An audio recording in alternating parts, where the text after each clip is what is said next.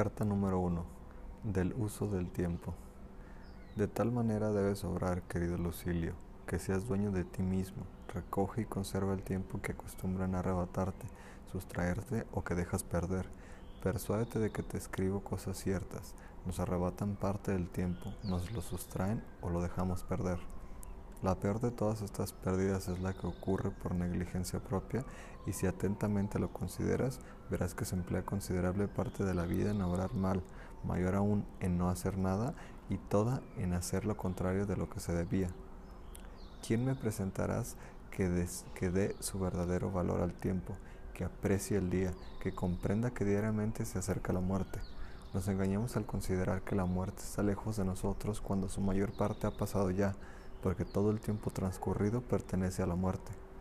Haz pues, querido Lucilio, lo que me escribes que haces. Emplea bien todas las horas y menos necesitarás del porvenir cuando mejor trabajes en el presente.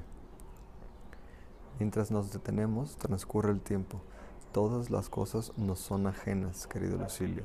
Solamente es nuestro el tiempo. De esta única cosa nos puso en posición la naturaleza, pero es tan ligera y resbaladiza que nos la puede quitar cualquiera. Y tal es la necedad de los hombres que agradecen los bagatelas que se les conceden y por nada cuentan el tiempo que se les ha dado. Y sin embargo, tan grande cosa es que ni el más generoso podría pagar más. Me preguntarás tal vez qué hago yo que tales consejos te doy. Confesaré ingenuamente que obro como los que viven en el lujo, pero con economía. Llevo cuenta de mis gastos. No puedo decir que no pierdo nada, pero diré cuánto y cómo pierdo, es decir, daré cuenta de mi pobreza. Me ocurre como a los que han caído en estrechez sin culpa propia.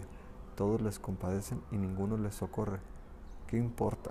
No contemplo pobre al que se contenta con lo que le queda.